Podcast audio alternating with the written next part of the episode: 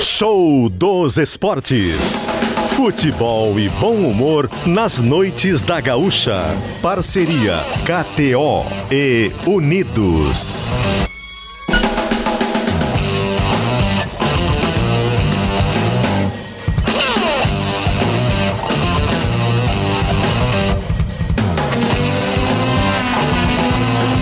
Diori Vasconcelos.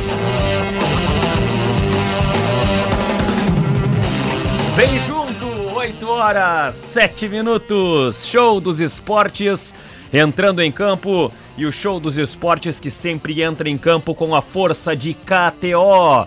Praia, verão e KTO, vem para onde a diversão acontece. E também Unidos, a Casa da Volks, na Ipiranga, pertinho da PUC e também no unidosnet.com.br. Show dos Esportes entrando em campo em uma terça-feira, o último dia de fevereiro, 28 de fevereiro. E o gigante aniversariante do dia, Luciano Périco, me abandonou aqui nesta terça-feira, dia 28. O gigante que está completando mais um ano de vida. Eu sei que ele não está ouvindo, porque ele está narrando nesse momento lá no YouTube de GZH. Para quem quiser entrar lá no YouTube de GZH, quem quiser conferir tá fazendo o que gosta, tá fazendo o que ama, mas de qualquer modo eu quero mandar um grande abraço pro Luciano Périco, porque eu sei que essa mensagem vai chegar nele, ele é um cara muito especial, um cara que eu tenho muito carinho, um grande amigo, e eu desejo todas as melhores coisas, muito sucesso, muitas felicidades e muita saúde principalmente pro Lucianinho. E o Lucianinho tá narrando, vou subir o áudio aqui, ó.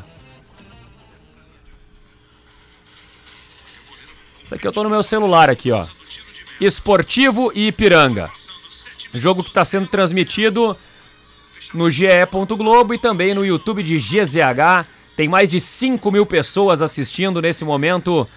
A transmissão com imagens de graça de Esportivo e Ipiranga, jogo pelo Campeonato Gaúcho. Já subiu para 5,200. Falei aqui no, no microfone da Gaúcha, já subiu para 5,200. Ainda não assistiu às transmissões do YouTube de GZH? Então faz o seguinte, meu amigo. Pega o teu celular, pega o teu tablet, pega o teu notebook, pega a tua Smart TV, que eu sei que tem um aplicativo do YouTube por ali, e procura GZH. Vai pintar na tela ali de Barbada Esportivo e Ipiranga, Gauchão 2023, nona rodada, lá na Montanha dos Vinhedos. Jogo que começou às 8 horas da noite e já tem 5.600 pessoas. É a audiência do Show dos Esportes monstruosamente acompanhando também o jogo lá no YouTube de GZH. É o Ipiranga propondo o jogo como prevíamos, porque tem mais qualidade e é um time mais organizado pelo técnico Luizinho Vieira. Agora o esportivo está chegando pela primeira vez. É o Fabrício, fez a abertura. Aqui do lado pro Xande. Foi pro meio, bateu pro gol, vai direto pra linha de fundo. É isso aí, Luciano Périco e Rafael Collin fazendo a transmissão do jogo entre Esportivo e Ipiranga. E claro, durante o show dos esportes a gente vai acompanhando essa partida aqui. E hoje à noite, hein, além de Campeonato Gaúcho, que você pode entrar lá na KTO.com para dar uma brincada, dar uma palpitada no Grenal. O Grenal já está com cotações abertas lá na KTO.com. Entra lá e já deixa o teu palpite. Será que o Grêmio ganha? Será que o Inter ganha ou será que vai dar empate no Grenal? Entra lá na KTO que já tem cotação aberta pro clássico Grenal. Tem cotação aberta também para Grêmio e Campinense. Isso também vai ser assunto aqui no Show dos Esportes. Jogo amanhã. E hoje à noite nós também vamos ficar de olho na decisão da Recopa Sul-Americana. Flamengo e Independiente Del Valle fazem o segundo jogo. Jogo da volta, jogo da ida, teve vitória do Del Valle pelo placar de 1 a 0. O jogo hoje é no Maracanã. Então é isso, KTO e Unidos oferecendo show dos esportes e os destaques de abertura, girando a informação com Dália Alimentos, o melhor pedaço do seu dia. Pode Cavaleça, casa bem com você, não esqueça, beba com moderação e se dirigir não beba. E Comfort Fronteira Hotel, o mais novo conceito de hotelaria em livramento. A gente começa trazendo os destaques do Internacional nesta terça-feira com Lucas Katsurayama. Luiz Adriano foi apresentado hoje como atleta do Inter e disse que está bem fisicamente para entrar em campo. O atacante comemorou o retorno a Porto Alegre para estar perto da família e afirmou que não tem coisa melhor do que jogar um Grenal. Já inscrito no Campeonato Gaúcho, Luiz Adriano deve fazer a sua estreia no clássico do próximo domingo, mas começando no banco de reservas. A única dúvida na equipe é a primeira função de meio de campo, entre Johnny e Baralhas. Tendência é pela escolha do jogador oriundo das categorias de base. Mano Menezes comanda mais quatro atividades até a partida.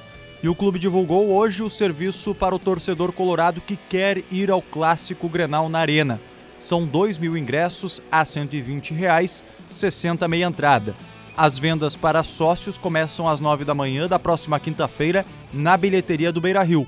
No sábado, os ingressos estarão disponíveis também para o público geral. Com o Inter, Lucas Katsurayama. Valeu, obrigado, Lucas Katsurayama, com as informações do Internacional aqui no Show dos Esportes. E agora, a gente vai para Brasília para conversar com o Rodrigo Oliveira para trazer as informações e ampliar as informações do Grêmio nessa expectativa, véspera de estreia do Grêmio na Copa do Brasil. Rodrigo Oliveira, boa tarde. Boa tarde, boa tarde, Jório Vasconcelos. Não esperava essa, né? Não, não esperava. Não, no show dos esportes, às 8h12, horário de Brasília, eu estando literalmente em Brasília, eu não esperava. Deixa eu te fazer uma pergunta, Rodrigo, já no começo desse claro. nosso papo aqui, enquanto eu chamo a nossa audiência para participar pelo WhatsApp 996995218. É, é verdade que aí em Brasília, o horário de Brasília se chama só horário? é verdade. É que verdade. maravilha, cara. Que beleza. O pessoal diz que horas? Ah, às 8 da noite. Não, não precisa é. especificar é. em qual fuso. É isso aí. Fechado então. Fica essa, eu, fica essa curiosidade porque o show dos esportes também é cultura. Eu achando que ia vir uma pergunta profunda sobre os bastidores do Grêmio, sobre algo da capital federal. É. Mas, Jory, seguinte, eu tô aqui no setor hoteleiro norte, onde o Grêmio está concentrado. Olha para a esquerda, a torre da TV no eixo monumental, um dos monumentos bonitos da capital federal. Olha para frente do hotel, o estádio Mané Garrincha. Claro que isso não vai acontecer, mas seria até possível os jogadores atravessarem a rua amanhã para o jogo no estádio Mané Garrincha. O Grêmio tem um desfalque importante, Felipe Carbajo, com desgaste físico não viajou, será substituído por Vila Sante, mas não preocupa para o Grenal. A novidade na delegação foi a volta do Ferreira, poupado nos últimos quatro jogos, está à disposição. A dúvida estabelecida é Ferreira ou Vina. Eu aposto no Vina creio que tudo se encaminha para que jogue o Vina. Mas uma convicção eu tenho, viu, Jory? Entre Vina e Ferreira, quem jogar amanhã vai jogar o Grenal. Acredito nisso porque, se for o Vina, é um modelo que foi testado só contra o Novo Hamburgo. Uma amostra pequena ainda. Seria razoável o Renato usar o jogo de amanhã para dar mais entrosamento para aquele esquema sem pontas, com Vina, Cristaldo e Bitelo se revezando nas funções do setor. Se for o Ferreira, é um jogador que não atua desde 4 de fevereiro. Também seria razoável o Renato, querendo usar o Ferreira no Grenal, dar sequência e ritmo para ele antes contra o Campinense. O jogo é válido pela Copa do Brasil, o mando é do Campinense, que é de Campina Grande, na Paraíba, mas o clube vendeu o mando de campo para a empresa Metrópolis, aqui de Brasília, do ex-senador Luiz Estevão, e faz muito sentido, viu, Jory? Apesar da desvantagem de perder o fator local, vai ter muito mais gremista do que torcedor do Campinense.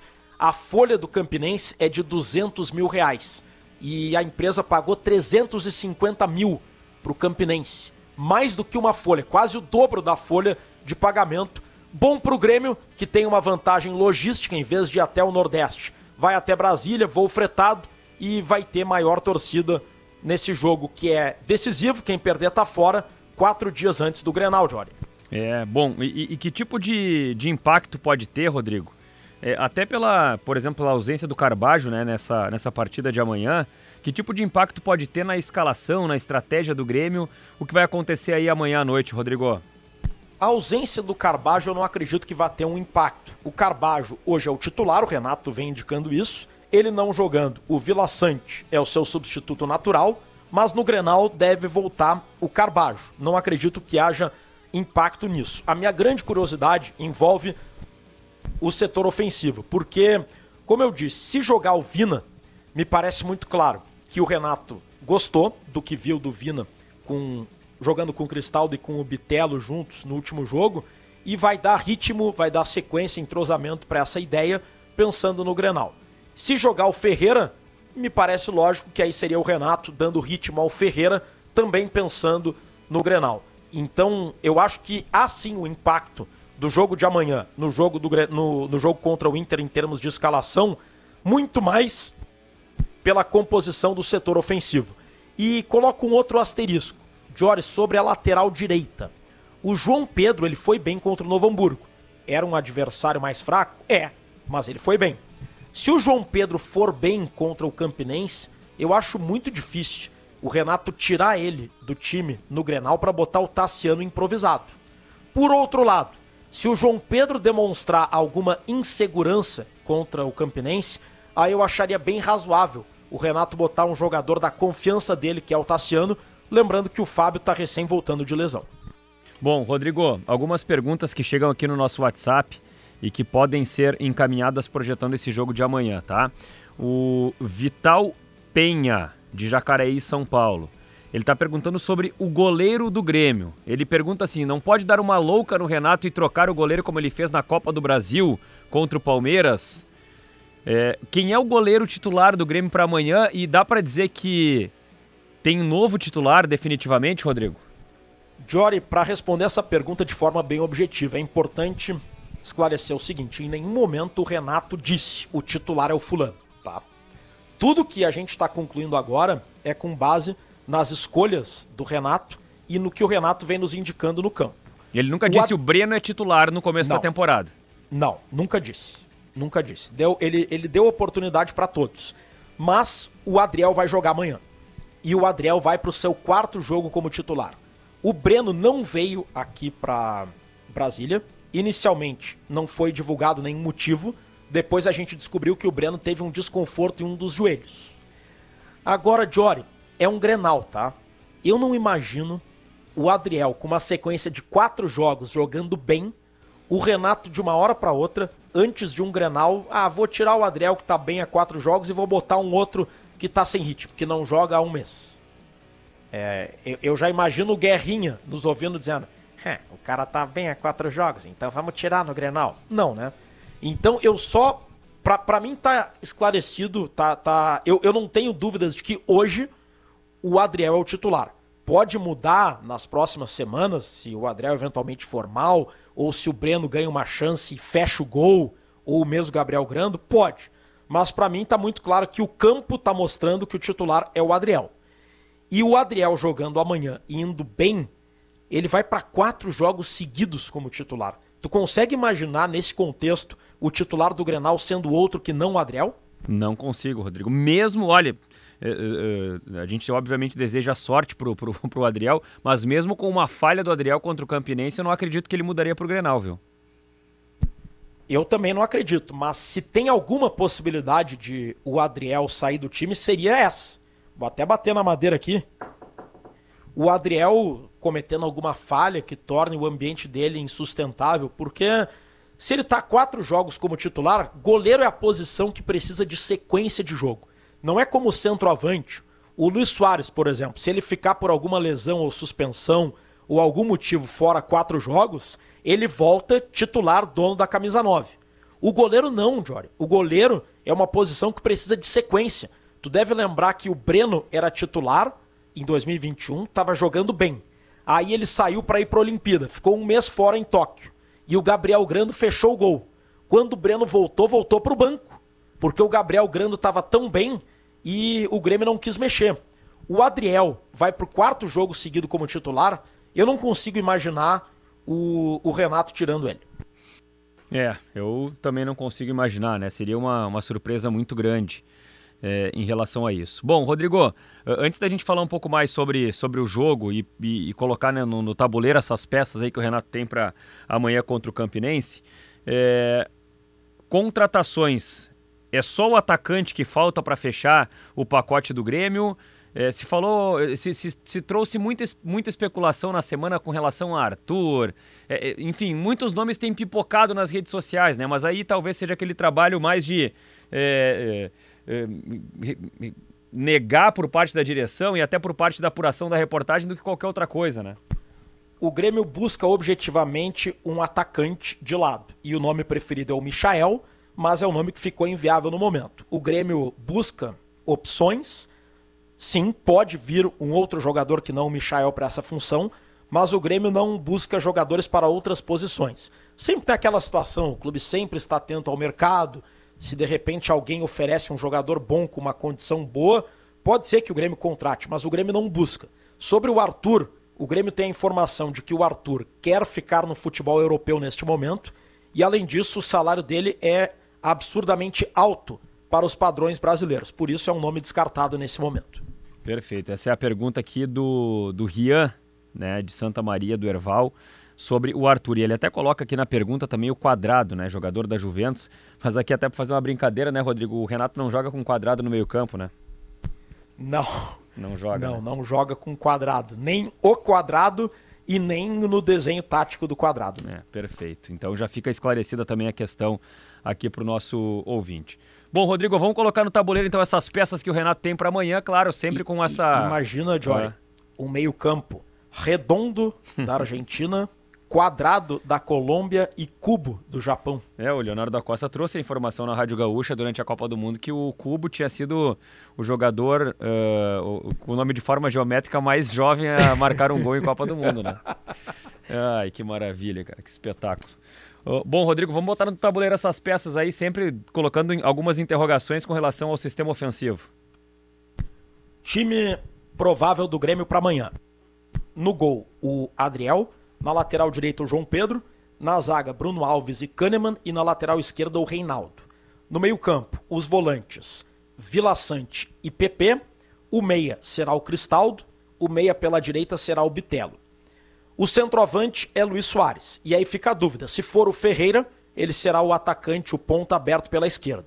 Se for o Vina, aí será aquele esquema dinâmico, com Vina, Bitelo e Cristaldo se revezando uma hora aparece o Bitelo pela esquerda, outra hora o Cristaldo vem para o meio, depois o Cristaldo vai para a esquerda, o Vina aparece pela direita, entra na área, o Soares recua, aquele esquema imprevisível que surpreendeu tanto o Novo Hamburgo e é a minha aposta. Eu acredito que vai o Vina com esse modelo. É, se eu, eu, eu não estou no ambiente do Grêmio, não estou vivenciando esses bastidores, mesmo que o treinamento tenha sido fechado, certamente tem muitos contatos que são possíveis aí, Rodrigo, mas eu assino embaixo contigo, viu? Acho que aquilo que o Grêmio demonstrou contra o Novo Hamburgo e principalmente, Rodrigo, a coletiva do Renato depois do jogo, né? Uma coletiva que fala em, em um Grêmio que deu show no primeiro tempo e em um Grêmio que ele está dando a oportunidade para os jogadores. Quem aproveitar a oportunidade tem, tem vantagem em relação aos demais. O Renato deixou claro isso na coletiva. Então o Renato teve um, um time que teve uma oportunidade contra o Novo Hamburgo, que aproveitou muito, agradou a todos, e o Renato falou que o time deu um show.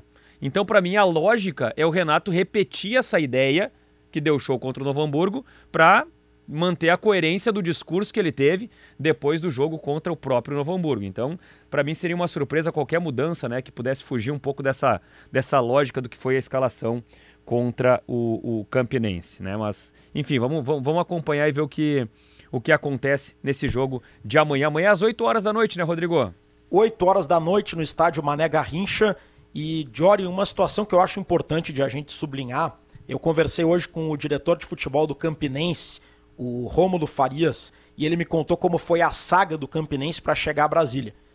Eles pegaram, primeiro que o Campinense jogou domingo contra o 13 em Campina Grande, clássico local. O Grêmio jogou na sexta contra o Novo Hamburgo. Na segunda, às nove da manhã, o Campinense saiu de Campina Grande de ônibus até Recife, três horas e meia, quatro horas de viagem. Aí no Recife pegou um avião até São Paulo. Em São Paulo, a conexão para Brasília chegou às 11 da noite de ontem a Brasília. 12 horas de viagem. Enquanto o Grêmio chegou hoje de manhã num voo fretado de só duas horas e meia de duração. É, uma saga, né? Mas uma escolha do Campinense, né? Que, que fez uma escolha é, financeira para essa fase da Copa do Brasil. Afinal de contas, né? Seria muito mais cômodo, muito mais confortável para o Campinense jogar em casa, jogar na Paraíba. E para o Grêmio seria muito pior viajar para Paraíba por conta da distância, né, Rodrigo? Por conta do longo deslocamento. Para o Grêmio acabou ficando melhor é, pelo deslocamento, pela logística e talvez também por uma questão de, de, de, de estádio. Eu não sei como é que tá o, o, gramado do Mané Garrincha, né? Mas pelas fotos parece um gramado em ótimas condições, né? Pelas fotos, também pelas imagens dos últimos jogos, a verdade, viu, Jory, é que Isso, eu não sei até, eu, eu não vou entrar no mérito se foi certo, se o saldo foi positivo para o erário público a construção do Mané Garrincha. Agora, que é um fato positivo é, o Mané Garrincha está sendo, está sendo bastante utilizado nesse ano e nos últimos tempos. Hoje, tem muito estádio da Copa do Mundo que é muito mais elefante branco do que o Mané Garrincha. Porque por muito tempo, Jory, o Mané Garrincha foi tratado por nós, e não de forma errada, como um símbolo dos elefantes brancos ou do da, do, da gastança que significou a Copa do Mundo no Brasil. Mas o fato é que está tendo jogo e estão tendo jogos bons aqui no Mané Garrincha. O Mané Garrincha está sendo muito mais utilizado, por exemplo, do que a Arena Pernambuco, que fica num estado que tem três times de massa.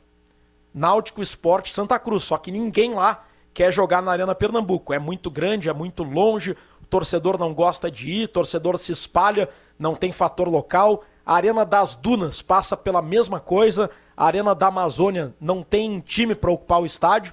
O Mané Garrincha, mesmo ficando numa cidade sem times de massa, está conseguindo atrair grandes, jo grandes jogos, muito por conta dessa ação da empresa do ex-senador Luiz Estevão, que está trazendo vários jogos aqui para a capital federal. Bom, Rodrigo, falando na, né, no jogo especificamente em Brasília, procura por ingressos. Tem alguma informação da, da venda antecipada já, Rodrigo?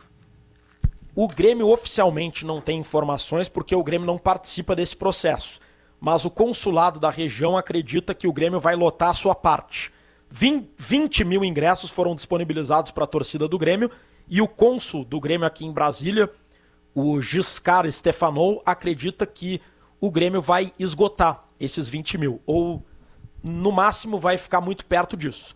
Considerando que o Campinense vai ter só uma organizada vindo de Campina Grande, claro, tem torcedores. Aqui em Brasília tem gente de tudo que é estado, né, Jory?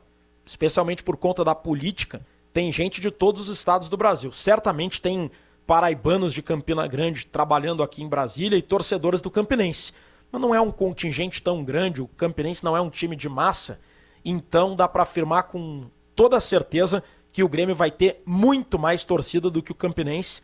Na prática, o Grêmio vai ter o fator local a seu favor. Deixa eu trazer uma informação aqui, Rodrigo. Eu estou acompanhando e tem uma pergunta aqui sobre o jogo do América Mineiro contra o Tocantinópolis na Copa do Brasil. O Lucas está mandando uma mensagem no nosso WhatsApp. É... Ele pergunta sobre o que aconteceu no jogo do do, do Tocantinópolis contra o América Mineiro. E eu acho que ele tá, tá, dando, uma, tá dando uma brincada na KTO, viu, Rodrigo? Que ele mandou um print do, do acompanhamento, do minuto a minuto, de um site de estatísticas desse jogo, né? O jogo tá. É, deixa eu até confirmar o placar aqui, porque nesse momento na televisão não tá aparecendo o placar, mas eu acho que tá 1 a 0 uh, pro América Mineiro.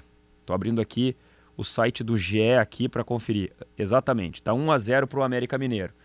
Então, só para esclarecer para o nosso ouvinte, teve uma falta de luz lá no Tocantins e o jogo entre Tocantinópolis e América Mineiro está paralisado. Nesse momento, a imagem do Sport TV coloca uma cena que é espetacular.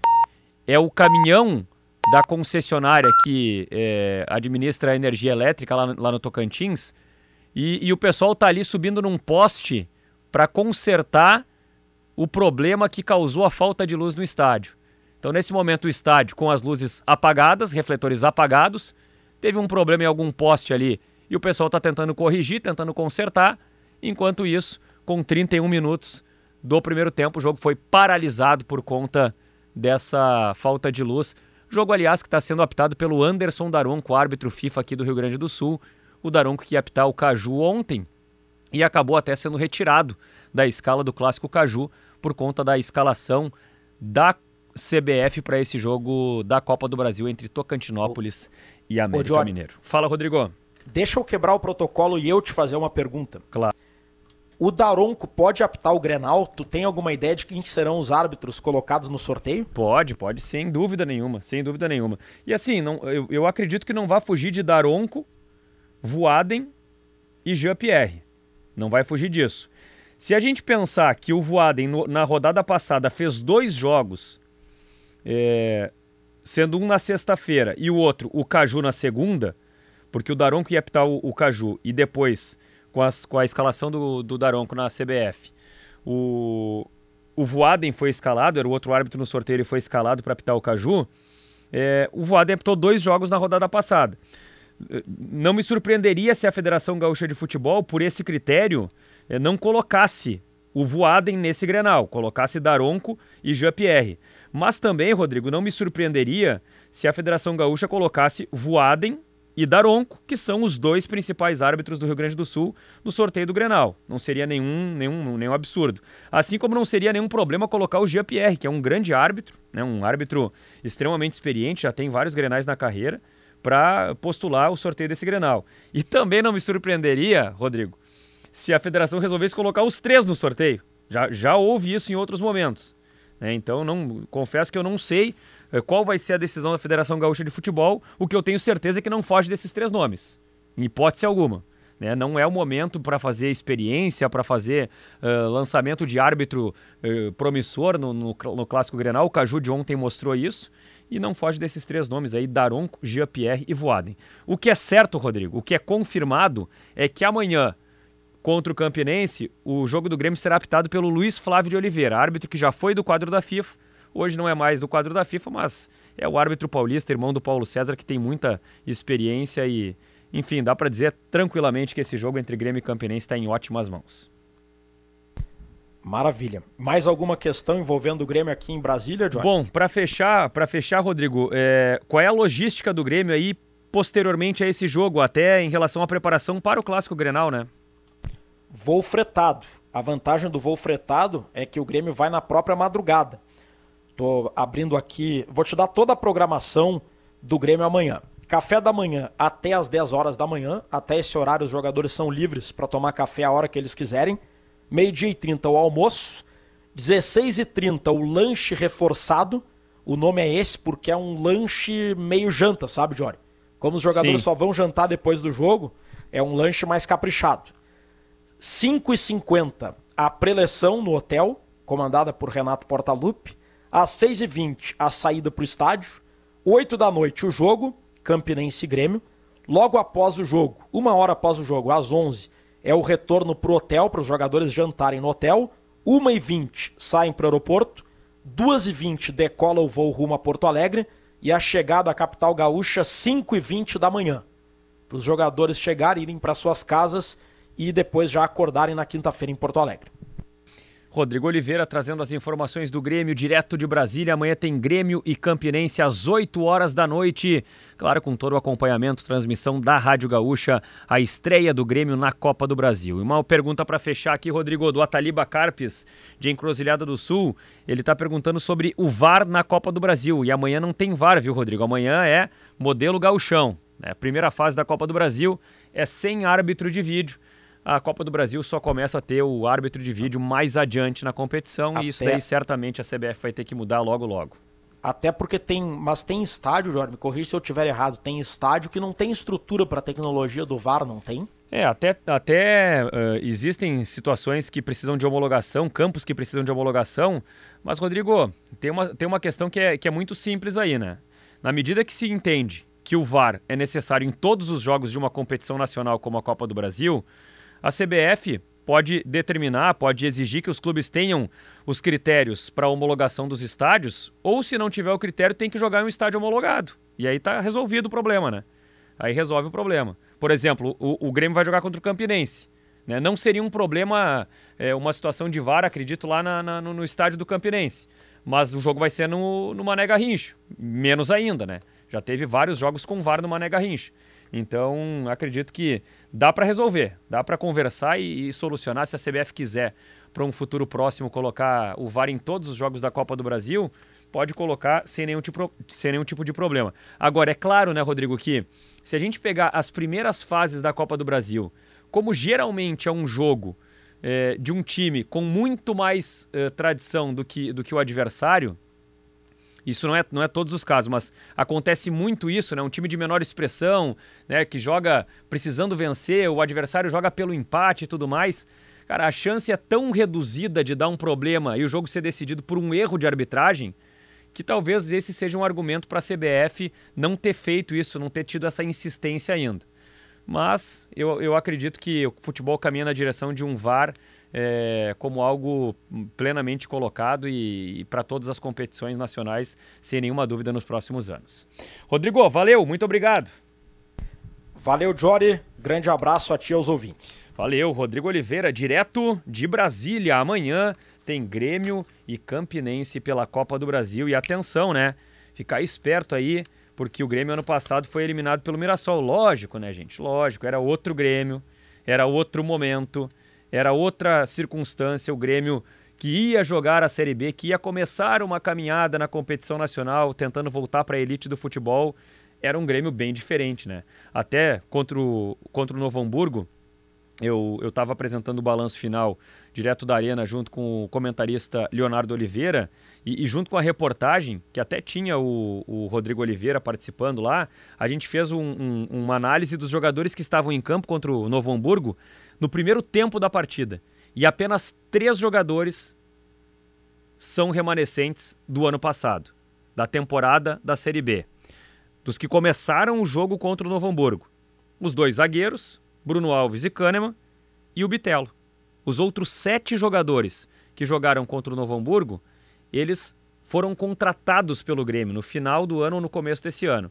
Então é um Grêmio com uma fotografia completamente diferente para essa temporada. Mas lógico, né? Tem que ter atenção porque é, a Copa do Brasil é uma competição muito importante num calendário do Grêmio que tem Gauchão Brasileiro e Copa do Brasil. Dupla Grenal aqui no Show dos Esportes para ferramentas de tools na mão de quem faz. Santa Clara há 110 anos. A gente faz tudo para você fazer tudo melhor.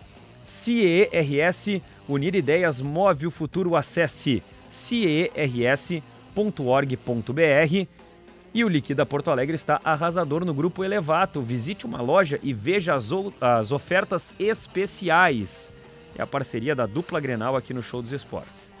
Bom, um recado aqui para nossa audiência tem muita mensagem, mas muita mensagem mesmo, uh, relatando algum tipo de problema, dificuldade para ouvir a Rádio Gaúcha pelo aplicativo de GZH, algum problema no player. Eu vou me informar aqui com a nossa equipe técnica para saber se tem algum problema que possa ser eh, resolvido, que precise ser resolvido aqui pela nossa área técnica aqui em relação ao nosso aplicativo. Mas, por exemplo, o Jeff aqui mandou mensagem dizendo que deu uma pane no aplicativo e não consegue ouvir a rádio desde a tarde de hoje. Eu vou pedir para esses ouvintes que porventura estejam com algum problema no aplicativo que, que tentem é, excluir o aplicativo e fazer o download novamente. Né? Apaga e baixa novamente para ver se corrige. Às vezes pode ter algum tipo de atualização, algum tipo de falha no aplicativo que é solucionado com essa operação. Apaga o aplicativo, vai na loja de aplicativos, baixa novamente e tenta para ver se funcionou. Pedi aqui para o Jeff que está mandando mensagem aqui para ver se ele consegue fazer isso aí para quem está com algum problema no aplicativo para fazer esse procedimento. Enquanto isso a gente se informa aqui com a nossa área técnica e traz mais detalhes para ver se vai eh, ter algum tipo de, de operação necessária para solucionar esse problema que alguns ouvintes estão enfrentando. Show dos esportes para KTO, Praia, Verão e KTO. Vem para onde a diversão acontece, kto.com. E unidos, a Casa da Volks, na Ipiranga, pertinho da PUC. Vitrine agora? Não? Então vamos para o intervalo no Show dos Esportes, que tem a produção da Camila Nunes e do Lucas Arruda, Ismael Cavalheiro, Wilson Vieira, Douglas Weber e Pietro Pezzi. A gente vai para o intervalo, mas a gente vai, Ismael Cavalheiro, ouvindo o gigante aniversariante do dia, Luciano Périco, junto com Rafael Collin, eles estão transmitindo Esportivo e Ipiranga lá no YouTube de GZH. Equipe do Ipiranga. Ali o Richard para fazer a cobrança de perna direita.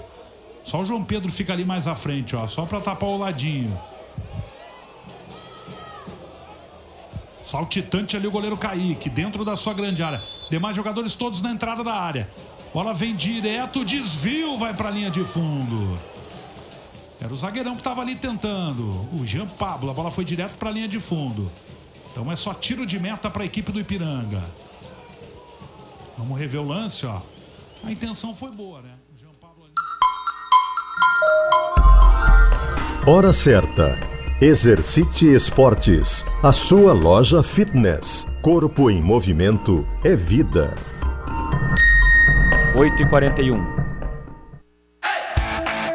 Para você que cuida de sua saúde e quer montar seu espaço fitness em academia, estúdio, condomínio ou no conforto de sua casa, a loja Exercite Esportes tem a solução. Aparelhos e acessórios de musculação com preços de fábrica, localizada na cidade de Canoas. Acesse o site www.exerciteesportes.com.br. Exercite Esportes. Corpo em movimento é vida.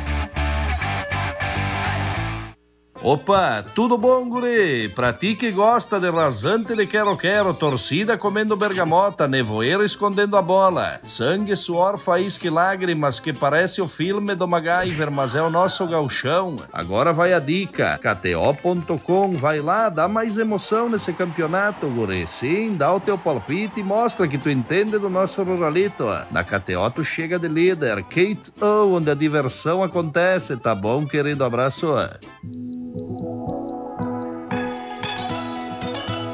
Segurança é prioridade para você? Para a Ruder também.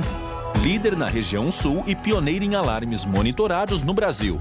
A Ruder oferece soluções completas para a segurança da sua casa, condomínio ou empresa. Tradição, confiança e tecnologia são as bases sólidas dos nossos serviços. Ruder, há 50 anos, sua confiança faz a nossa força. Na Gaúcha, futebol é muito mais do que bola rolando. É sentimento. Tirou, bateu, golaço! Opinião com credibilidade. Há problemas a resolver? Claro que há. Cometeu um equívoco. Dois jogadores visam a bola, os dois jogadores vão com a perna recolhida. A cobertura completa a todo instante. Eu tava escutando a Rádio Gaúcha. Gentileza, ao vivo na Rádio Gaúcha. Tem que gritar! Tem Não que grita, gritar. cara, grita! A torcida tem que apoiar! Torcedor tá empolgado. Futebol da Gaúcha. Emoção em sintonia com a tua paixão por torcer. Parceria Lojas Quero Quero, Grupo IESA, Claro, Sicredi, Stil, Espaço Luz, KTO.com e Vodka Valessa. Beba com moderação.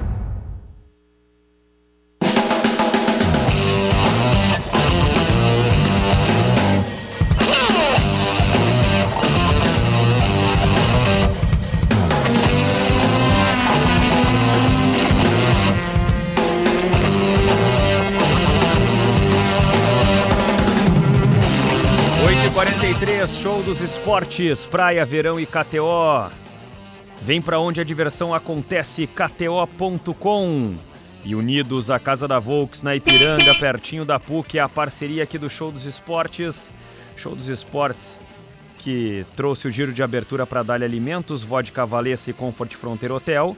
E sempre fala da dupla Grenal para ferramentas de Tool, Santa Clara, CIE-RS e Elevato, a parceria aqui do programa. Daqui a pouco tem bola rolando às nove e meia da noite na Recopa Sul-Americana, Flamengo e Independiente Del Valle. A gente vai ficar ligado, vai ficar acompanhando como é que vai ser esse jogo. Vale lembrar que o Vitor Pereira, técnico do Flamengo, teve alguns insucessos em termos de resultados essa temporada. Perdeu a Supercopa para o Palmeiras, depois foi para o Mundial, não foi para a decisão contra o Real Madrid e agora está jogando a Recopa Sul-Americana contra o Independiente Del Valle. Tem a desvantagem de 1 a 0 do jogo da ida. O Flamengo vai ter que vencer o jogo e até com um placar mais dilatado, né? Pelo menos dois gols para resolver a coisa no tempo normal. 9, uh, 9 não, 8. 8 e 45 marcou o sinal da gaúcha. Tem convidado na linha o presidente do Campinense, Danilo Maia. Tudo bem, presidente? Boa noite. Boa noite, Diori. Boa noite a todos os, os ouvintes da, do programa Show dos Esportes. É, a Rádio Gaúcha, que certamente deve ser a grande campeã de audiência aí da região. E é sempre um prazer falar com a imprensa, não só é, da Paraíba, de Campina Grande, do Nordeste, como também do Brasil. A gente é sempre muito bem tratado, é, a gente é su super bem acolhido. E estou aqui para falar do Campinense, da Copa do Brasil e de qualquer outro assunto pertinente que queiram tratar. Ah, excelente. A gente que agradece uh, o contato aqui com a audiência do Show dos Esportes para falar um pouquinho mais sobre o Campinense. E tem vários assuntos que a gente pode abordar, claro, projetando o jogo contra o Grêmio, mas eu queria começar sobre um assunto que até foi é, motivo de debate aqui com a nossa produção ao longo do dia, presidente, sobre uma vaquinha virtual feita pelo clube para dar um bicho extra para os jogadores. É, é, isso mesmo? Explica melhor essa história, presidente.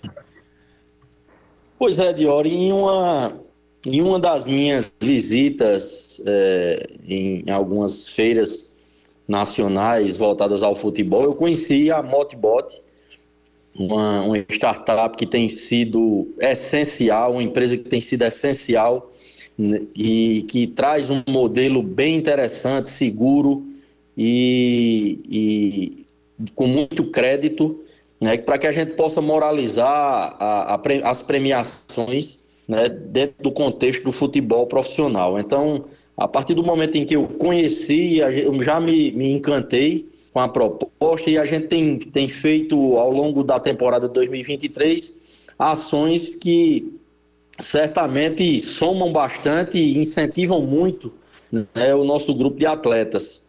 É, e, e, mais do que nunca, a partida contra o Grêmio, ela é sim um evento que, que favorece muito essa ação, essa arrecadação é, inclusive o Campinense já, já tem arrecadado para essa partida é, em, algo em torno de 25 mil reais. É, é uma campanha que também foi, foi é, ampliada né, para a região sul do país.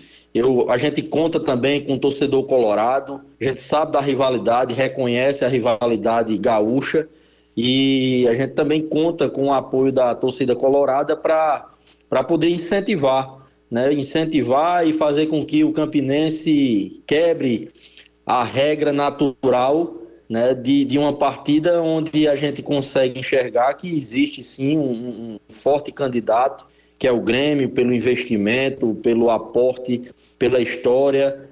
Mas a gente sabe que futebol ele se decide realmente nas quatro linhas, né? E que, e que uma motivação como essa, ela pode certamente ser um ingrediente que, né, que, que, que falte ou que venha a somar e que venha a ampliar essa motivação da, na partida. Pois é, o, o, o presidente, até para a gente é, entender essa, essa logística do, do Campinense, teve, teve clássico no domingo agora contra o 13 lá no Campeonato Paraibano, é isso, né? Teve sim. A, o calendário do Campinense está bem puxado, são três competições simultâneas, né? o Campeonato Paraibano, que é o nosso estadual, a Copa do Nordeste, que é uma competição regional que é muito valiosa aqui para os clubes da nossa região, e a Copa do Brasil. Então, é, o Brasil, por ser muito continental, a malha aérea também é um fator de dificuldade, e isso tem gerado uma expectativa para nós muito grande, e, e é um fator, sim, que dificulta bastante é, o desempenho, mas é, eu tenho certeza que, que amanhã, numa arena, com um gramado favorável, a gente tenha um, um grande jogo né, e que, que o Campinense saia né, com, com uma apresentação é, aos olhos do torcedor é, da melhor forma possível. E por que não dizer a vitória? Sim, bom, até, até em cima disso, presidente, até para a gente entender, é, claro, na Copa do Nordeste, é, o, o Campinense não faz uma, uma, uma boa campanha, né? Tá em sétimo lugar no grupo B. No Campeonato Paraibano, o Campinense, ele está em sexto lugar, né, mas está é, numa, numa distância extremamente viável de alcançar em relação ao próprio 13, que foi o clássico do final de semana. Também por isso a importância do jogo, né, do, do último domingo. Mas o, o, o que pesou e como foi essa composição para que o Campinense tirasse o jogo da Copa do Brasil do seu estádio e levasse ele para, para, para a capital federal, para Brasília, para jogar no estádio Mané Garrincha. E eu pergunto isso em termos de duas questões. A primeira delas, a questão financeira, que sempre é importante para qualquer clube do futebol brasileiro. E a segunda delas é para essa logística, que já está complicada e faz com que o Campinense tenha que sair de casa para ir até Brasília jogar uma partida da Copa do Brasil. Sim, sim, muito, muito pertinente a, a, a o seu questionamento, Iori, mas a gente precisa avaliar e, e, responder de forma muito técnica, né? A gente passa hoje na, aqui na, no nosso estado por uma dificuldade grande em relação à estrutura né, e às regulamentações dos estádios. Né? A gente tem o estádio Almedão em João Pessoa e o Amigão em Campina Grande, que são é, os dois grandes estádios do estado. Então, eles são praticamente idênticos, a mesma estrutura, é, a mesma edificação, praticamente, né? o mesmo modelo, a mesma arquitetura. E a gente tem tido alguns, alguns problemas em relação à, sua estrutura, saídas de emergência que é, fatalmente reduzem a capacidade é, de recebimento de público. Só para que vocês tenham ideia, o estádio, na sua concepção, ele tinha condições de receber até 45 mil pessoas. Ao longo do tempo, com alguns ajustes de acordo com algumas regulamentações por parte dos órgãos de segurança, essa, essa capacidade foi reduzida para 25, entre 25 e 28, se não me falha a memória, e agora, pasmem, a gente é, sacrifica um, uma estrutura daquela para uma capacidade de 7.300 pessoas. Então, um, jogo de Copa do Brasil, a gente não tem a mínima condição de receber né? principalmente uma partida como essa, que tem um apelo completamente diferente. A gente sabe que o Grêmio, é, com, a, com todo o seu poderio, com toda a sua força e qualidade técnica, a gente não pode esquecer que o Grêmio hoje tem é, em seu elenco um jogador de Copa do Mundo, um jogador a nível né, mundial, que jogou muito tempo na, no futebol, futebol europeu e que certamente é um atrativo para o desportista, para quem gosta de apreciar um bom futebol, de apreciar o espetáculo. E aí a gente foi sacrificado por essa capacidade.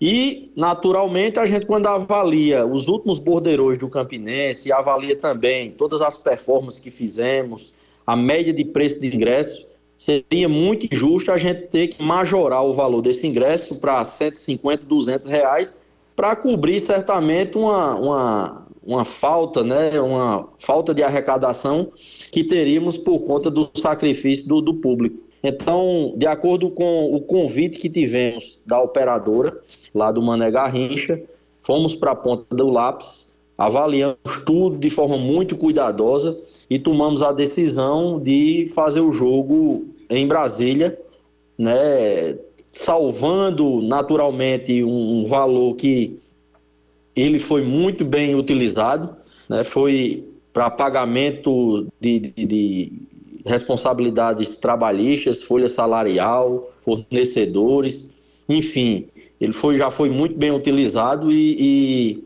agora a gente só espera que é, a gente possa desfrutar de um grande espetáculo e que o torcedor possa de casa ou aqueles, né, a colônia paraibana que se encontra hoje no Distrito Federal e na região, possa acompanhar a partida, já que o Campinense dispõe de 100 ingressos, que naturalmente a gente tem a sensibilidade também de fazer essa doação a quem é da região, quem mora no Distrito Federal ou na circunvizinhança, para acompanhar esse jogo de forma gratuita para o nosso sócio torcedor.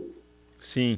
Bom, até, até sobre isso, presidente, é possível fa uh, falar qual foi o valor que o Campinense recebeu para trazer esse jogo para Brasília, para negociar esse mando?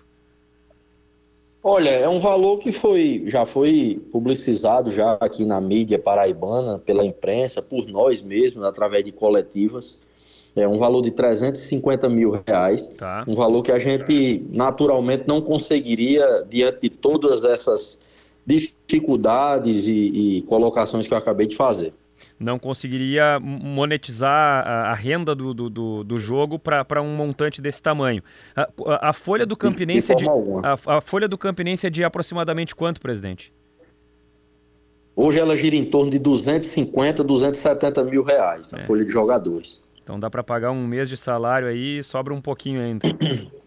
tranquilamente, tranquilamente. E, e, tem um fator também que a gente discutiu muito aqui ao longo da, da semana da tomada de decisão, que é o borderô, né? O borderô, as taxas, a arbitragem, Sim. todo o custeio da arbitragem, enfim, INSS, é, todos os tributos né, pertinentes ao borderô, nós estamos isentos. Então, Sim. foi uma economia muito valiosa. Sim, né? é então, é 350 é... limpo. Limpo, perfeitamente. É, esse é o ponto, né? É, e aí a gente não pode esquecer também do regulamento. Né? O regulamento ele já direciona 40% do arrecadado ao visitante em caso de empate ou vitória do visitante. Então, a gente conseguiu, de forma muito responsável, tomar a decisão administrativa da melhor forma. É, aí pega com, acho que, é, eu, agora eu tô, me deu uma dúvida aqui, presidente, se são 650 ou 750 pela participação na Copa do Brasil, já dá já dá mais de um milhão de reais aí só nessa participação, nessa primeira fase, mais o dinheiro arrecadado pelo Campinense, né? Já dá, já dá sei lá, quase quatro meses de, de folha de pagamento aí. Três meses, pelo menos. Perfeito, perfeito, perfeito. O Campinense ainda passa por algumas, algumas dificuldades no, no âmbito trabalhista, no, no âmbito judicial. A gente está muito recente é, na gestão do clube, eu estou há pouco mais de um ano e meio à frente do clube. De lá para cá a gente conseguiu avançar muito nesses aspectos. O Campinense fez uma contratação muito importante, que foi a contratação de uma assessoria jurídica que, muito atuante. Para que vocês tenham ideia, a gente assumiu o clube no final de 2021 e, e, a gente se deparava com um débito trabalhista de 2 milhões e meio. Então, apesar de ser um, um, uma operação é, que dá para a gente poder vislumbrar em médio prazo a resolução de tudo isso, mas nunca foi dada a devida importância. E aí a gente se apegou né, com, com, essa, com essa organização e em um ano e meio a gente conseguiu, através de negociações, reduzir de 12,5 milhões para 8,45. Então, é, é, ainda temos, diante dessas, desses acordos, dessas negociações, é, com a vara de execuções aqui do Estado, é, um acordo de 20% de qualquer cota já estabelecida em qualquer competição. Então, esse valor que é de 750 e esse outro de 350, que fecharia aí um pouco mais de um milhão, a gente vai calcular aí os descontos de INSS e de sindicato dos atletas, mais 20% é, da, do acordo trabalhista, né? E, e aí você tem o valor líquido líquido a ser, a ser recebido pelo clube. Então a gente ainda passa por esse tipo de dificuldade, mas que hoje a gente não, não é mais surpreendido, não, não tem mais aquela dificuldade de dormir e acordar com algum tipo de surpresa desagradável. Sim. Graças a Deus o Campinense hoje paga muito bem seus fornecedores, dispõe de um sistema de hotelaria incrível para os atletas, seis refeições é, no pré-jogo, as refeições regulares ao longo da semana, são três refeições e um lanche. É, o processo de suplementação todo bem organizado.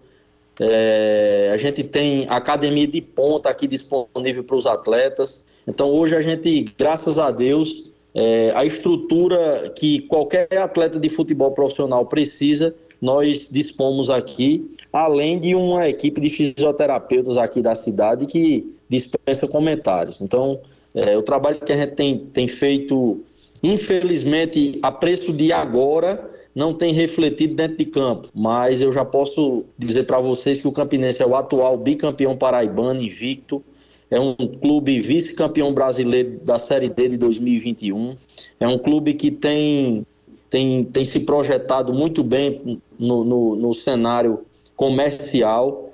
Hoje o mercado é, é, é, abraça e reconhece muito bem o, o, o, Campinense. Enfim, a gente se sente muito orgulhoso e está fazendo essa partida, mais uma edição da Copa do Brasil. Ano passado fizemos com o São Paulo, esse ano com o Grêmio. Perfeito. Presidente, um grande abraço e um bom jogo amanhã. Valeu, obrigado Diori, obrigado a todos aí dos estúdios e um abraço, fiquem com Deus e vamos à partida. Presidente do Campinense, Danilo Maia. Campinense que amanhã é adversário do Grêmio na primeira fase da Copa do Brasil. Já voltamos. Notícia na hora certa, no sinal, 9 horas. Dados do IBGE mostram que Rio Grande do Sul teve queda na taxa de desemprego no último trimestre de 2022. Microempreendedores e trabalhadores desempregados poderão se cadastrar para a nova etapa do auxílio emergencial gaúcho. Dois homens são mortos a tiros no bairro Guajuviras, em Canoas. Tempo seco em Porto Alegre, agora faz 24 graus. A previsão para amanhã é de instabilidade em parte do Rio Grande do Sul. As áreas que podem registrar os maiores acumulados são a Serra e o Norte. Porém, o Nordeste, a região central e a fronteira oeste também devem ter pancadas de chuva. Trânsito. A IPTC atende neste momento uma colisão envolvendo um carro e um ônibus na rua Dom Luiz Guanela, próximo ao cruzamento com a rua Genor Cardoso Jarros, na zona norte de Porto Alegre. O SAMU está em deslocamento, pois há informações de feridos demais vias da capital com fluxo já normalizado de acordo com a EPTC.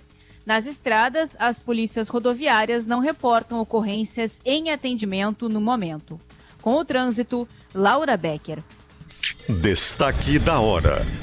O Conselho Nacional de Justiça decidiu nesta terça-feira afastar do cargo o juiz federal Marcelo Bretas por suposto desvio de conduta na análise de processos.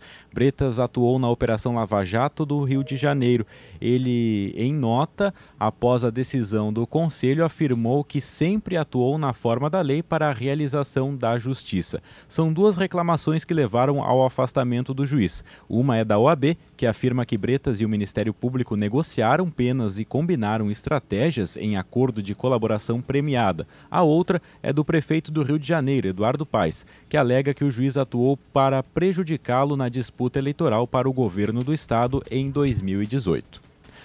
A Prefeitura de Porto Alegre montou um esquema especial de transporte coletivo para os dois dias de desfiles do Carnaval 2023 no Porto Seco. A folia ocorre na sexta-feira e no sábado. Conforme a Prefeitura, além de reforçar os horários da noite e madrugada, quatro linhas especiais serão ofertadas para atender aos passageiros a partir das 7 horas da noite de sexta. A operação será ampliada à noite para a ida ao Porto Seco e na madrugada após os desfiles. As linhas vão atender a Zona Sul, Norte, Praia de Belas, Terminal Azenha, região central e o bairro Mário Quintana. A lista das linhas pode ser conferida no site da Prefeitura de Porto Alegre. Notícia na hora certa, volta na Rede Gaúcha Sat às 10 horas. Para a Rádio Gaúcha, Rafael Fávero.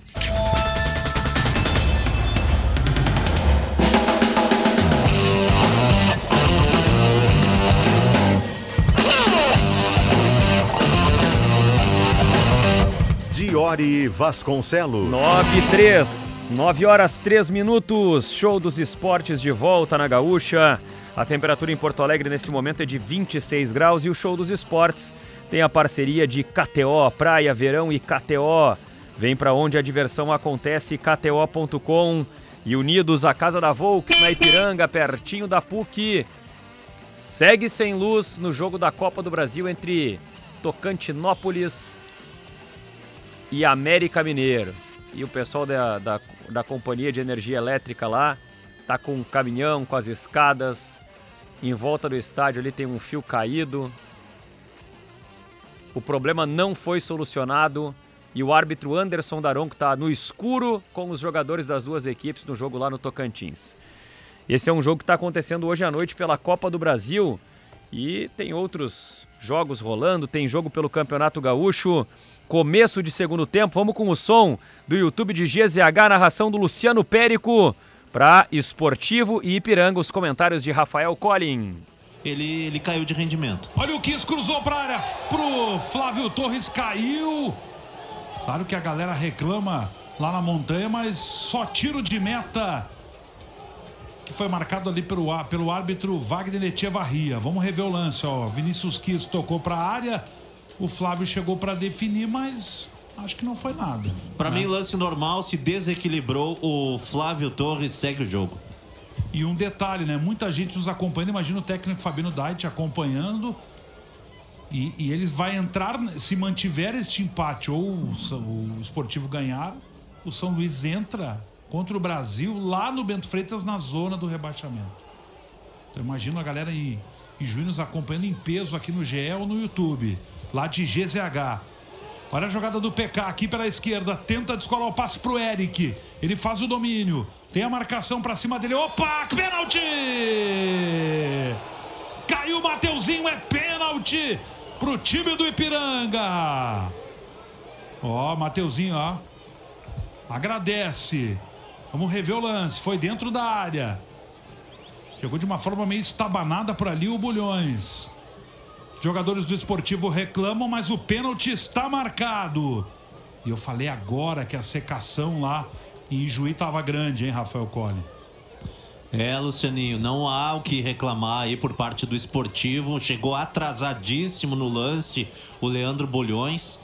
Já o Mateuzinho foi muito rápido no domínio, já colocando essa bola para frente. É jogo da E nona rodada do Campeonato Gaúcho com transmissão com imagens ao vivo lá no, no, no YouTube de GZH. Você pode entrar e acompanhar.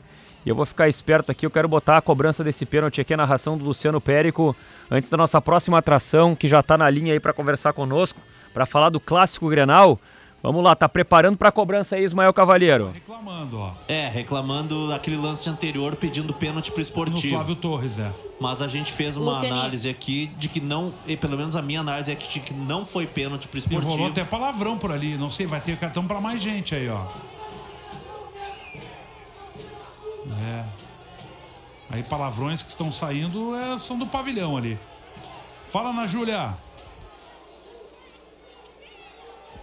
No momento em que o pênalti foi marcado, a reação do Carlos Moraes foi de dar risada. Ele riu aqui, fez cobranças, né, ao bandeirinha que estava aqui próximo dele e a partir dessa cobrança o bandeirinha chamou o árbitro que veio pra cá e deu e marcou, né? Marcou não, desculpa, deu o cartão amarelo. Muito bem, vamos para o pênalti. Quatro minutos e meio. Bruno Baio tá ali pronto para a cobrança. Dá uma catimbada ali o goleiro Copete. É uma chance de ouro aí pro Ipiranga abrir a contagem na Montanha dos Vinhedos. Bruno Baio concentrado ali, olhando fixamente para a bola, que está a seus pés. Toma distância. O árbitro organiza a entrada da grande área. É uma baita chance pro Ipiranga. Alô, Erechim.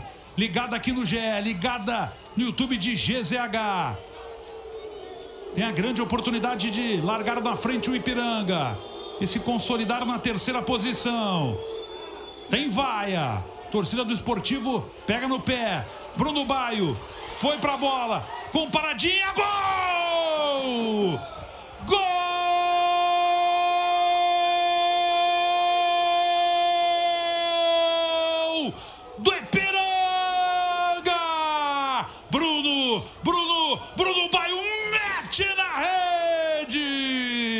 Foi mansinho, devagarinho, com calma, tirando completamente o copete do lance. Sangue frio do Bruno Baio para abrir o marcador.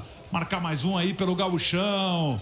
É o quinto gol do Bruno Baio. Aí, gol do Ipiranga. O Ipiranga é terceiro colocado na tabela de classificação do Campeonato Gaúcho. Está vencendo agora por 1 a 0 o Esportivo na Montanha dos Vinhedos. Segue rolando lá a transmissão no YouTube de GZH para a galera conferir Esportivo e Ipiranga. Vamos falar um pouquinho de Grenal, falar um pouco da logística. A gente tem para essa faixa das 9 horas da noite do programa um papo com as administrações do Internacional e também com a gestão da Arena do Grêmio para falar um pouquinho sobre logística, serviço, de que maneira o torcedor pode encontrar ingressos e se programar, se preparar, tanto do lado do Inter quanto do lado do Grêmio, para o Clássico Grenal do próximo domingo. E a gente conversa primeiro aqui com o Vitor Grunberg, que é o vice-presidente de administração do Internacional, para falar sobre os ingressos, os detalhes e toda a preparação que precisa ser feita para a torcida visitante do Clássico do próximo domingo. Vitor, boa noite.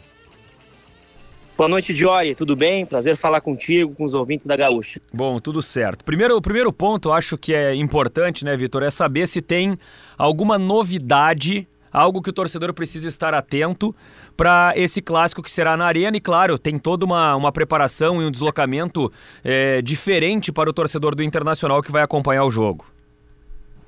Bom, Diório, na verdade, novidade não, né? Cada clássico tem um horário e a gente vai ajustando a operação. Os detalhes alterados são mínimos, né? Os ingressos é, para a torcida do Inter são vendidos pela Arena, né? É, o Inter é o time visitante, então quem manda o jogo lá, que é o Grêmio e a Arena que faz a operação, fazem essa comercialização.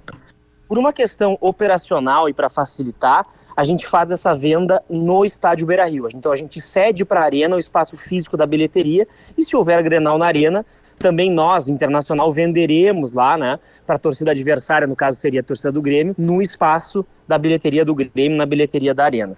Então essa venda vai se dar a partir de quinta-feira, né, no dia 2, às 9 horas da manhã. As vendas serão quinta, sexta e sábado, claro, podendo esgotar os ingressos antes, é, das 9 às 18 horas. Importante ressaltar que no dia 2 e 3, ou seja, quinta e sexta, essa venda é exclusiva para sócios do Internacional exclusiva para sócios Internacional. Bom, e, e, e em relação a, a, a essa logística, Vitor, é, qual é a principal orientação para a torcida, né? Por, por, por, questão de horário? Vai ter algum tipo de concentração no estádio Beira Rio para o deslocamento? É, com quanto tempo de antecedência o torcedor que quer ir sozinho, por exemplo, pode ir para a arena? Enfim, é, quais são as principais orientações mais técnicas assim para o torcedor colorado? Os portões na, o jogo é às 20 horas. Os portões na arena vão abrir às 18 horas, duas horas antes do jogo. A recomendação que a gente faz para quem vá é, sozinho, vá de táxi, de aplicativo, vá de carro, a pé, como sei como vai ir, é que chegue o quanto antes, né? Um pouco antes das 18 horas, até para é, às 18 horas, quando abrir o portão, já fazer essa entrada e não estar né, no entorno do estádio, porque a gente sabe que vai, vai é, aglomerando a torcida mandante. É, e a gente recomenda que o torcedor vá no comboio com os ônibus que sairão do estádio Beira Rio. E isso é importante ressaltar, é um serviço que o Internacional está organizando, né, não está lucrando com esse serviço, apenas né, repassando o seu custo, que é um transporte de ônibus, saindo com escolta do estádio Beira Rio.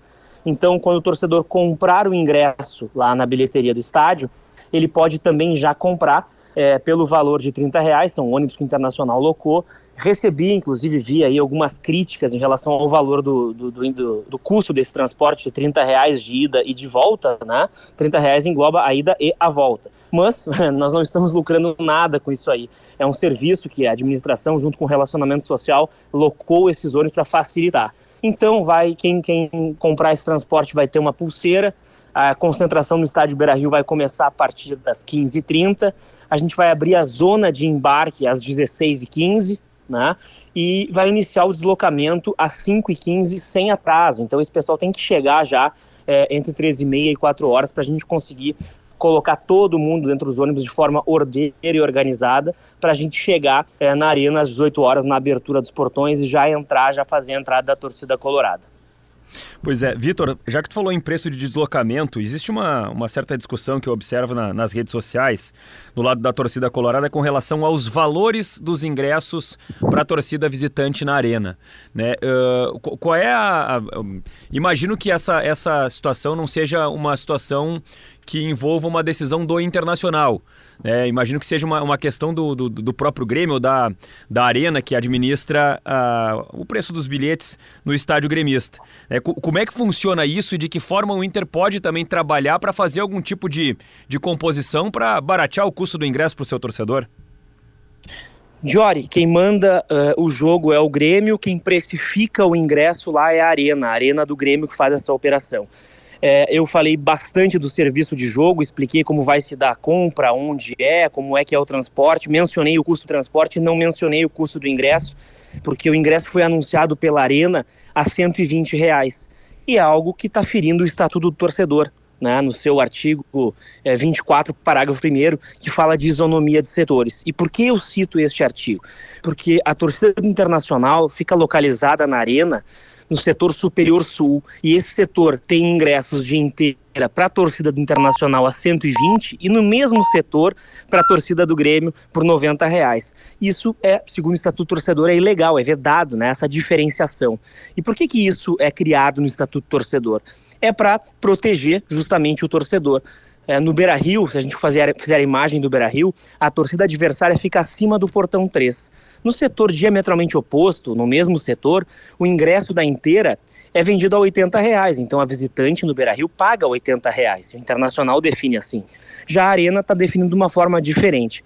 Tentamos um contato, disseram que não fariam, né, estariam descumprindo o estatuto. Tentamos um contato aí de forma amigável, extraoficial, como podemos dizer, via Federação Gaúcha, também sem sucesso. E na tarde de hoje, então, oficiamos tanto Federação Gaúcha quanto Ministério Público do Torcedor E já sei também de torcedores que individualmente fizeram esses ofícios e essas reclamações, tanto na ouvidoria da federação quanto no PROCON. Então, a, a venda ela se dará na quinta-feira a partir das 9 horas, mas o Internacional está fazendo de tudo para que o seu torcedor não seja é, prejudicado e que a legislação seja cumprida. Né? A gente quer que isonomia, assim como o torcedor do Grêmio vai pagar 90 reais no setor, a gente quer que o torcedor internacional pague o mesmo valor. Sim. Isso foi criado para não haver né, essa diferenciação. Imagina se o Internacional cobra 80 inteira de um não sócio no mesmo setor, no setor equivalente, e a gente cobra 500, 600, mil, 1.200 reais o torcedor visitante, ou para lucrar, né, ou para fazer com que a torcida não vá. Isso prejudica o espetáculo e tem regulamentação tanto de quantitativo de torcida quanto do valor do ingresso, e é isso que a gente quer que seja cumprido. Cabe ressaltar que a gente fez diversas reuniões já com o policiamento, vai haver uma reunião oficial amanhã na federação em relação a isso, com o choque, com a brigada, com todas as forças públicas que participam deste evento. Um Grenal é, é, o, a bola rola 90 minutos, mas a operação já começou há muito tempo e termina um pouco depois ainda, quando o, o juiz apita o término da partida. Cabe ressaltar que as forças públicas, Inter e Grêmio, têm mantido uma ótima relação, eu acho que a gente está conseguindo organizar. Quando houver Grenal eh, no Beira-Rio, é, talvez possa haver no Campeonato Gaúcho ou no Campeonato Brasileiro, com certeza verão duas partidas. Certamente a gente vai manter essa reciprocidade com o Grêmio. Tem sido uma ótima relação. Apenas esse ponto aí de inflexão nesse, nessa, nesse sentido, que é a questão da Arena não estar cumprindo esse regulamento e que para nós é muito caro e nós vamos até aí a, a, a, última instância e tomar todas as medidas cabíveis para que o nosso torcedor não seja prejudicado. Sim, são. É o, o, o, Internacional já fez contato com a administração da Arena e não teve retorno, então só para confirmar isso aí. E com a própria federação. É isso? Na, não, na verdade, retorno há. É, não há o interesse de cumprir o estatuto. Eles Sim. alegam que estão né, calçados juridicamente, que entendem, têm um entendimento diferente. Não, não há, não há retorno no sentido de não há uma resposta positiva para o Internacional. Perfeito, perfeito. Então, por isso, infelizmente, tivemos que oficiar hoje a Federação e o Ministério Público do Torcedor e vamos aguardar aí o retorno é, para essa nossa solicitação. Tu acredita, Vitor, que é possível ter essa, essa resposta em tempo hábil para o torcedor colorado, de repente, esperar para comprar o ingresso? Ou é, é, talvez essa situação não seja resolvida antes do Clássico? Jory, é, hoje nós, nós estamos numa, na terça-feira, os ingressos vão ser vendidos a partir de quinta-feira às 9 horas. Até lá muita coisa pode acontecer. Tenho certeza que tanto a federação quanto o Ministério Público torcedor, a promotoria vão é, é, tomar as medidas aí, fazer o entendimento da situação e se a gente tiver razão, conversar com a Arena, não sei como é que é a jurisprudência em relação à punição, mas não é isso que eu peço, não quero punição para ninguém. Eu quero que seja um baita espetáculo, mas que o direito do torcedor colorado seja assegurado e não seja prejudicado né, em relação ao valor do ingresso. Bom, Vitor, então a carga de 2 mil ingressos para o torcedor do Internacional para reforçar começa a ser vendida quando? Reforçando então, quinta e sexta apenas para sócio, sábado se houver para não sócio, né? Claro, eu falo quinta e sexta, mas se esgotar na quinta-feira, é, não haverá venda na, na sexta. A partir das 9 horas, venda operada pela Arena na bilheteria do Beira Rio por questões logísticas, operacionais e de segurança, mas a venda é feita por eles e quando há o Grenal na, na, na Arena, ah, desculpa, no Beira Rio, a venda para a torcida do Grêmio é feita por nós na arena por uma questão logística operacional. Então, a partir de quinta-feira, 9 horas. Aproveito também é, o espaço para convocar o sócio para que vá ao Grenal, para que a gente enche o nosso espaço, que a gente esgote esses ingressos rapidamente aí porque eu tenho certeza que o time vai corresponder em campo, a gente vai ter um baita espetáculo e vai sair da arena com um resultado positivo. É, e que seja um Grenal de, de paz acima de tudo, né? Que seja um Grenal tranquilo, que não tenha registro de nenhum tipo de problema entre torcedores, que todo mundo vá, em, vá bem, vá com segurança, volte com segurança também, que seja um grande jogo de futebol.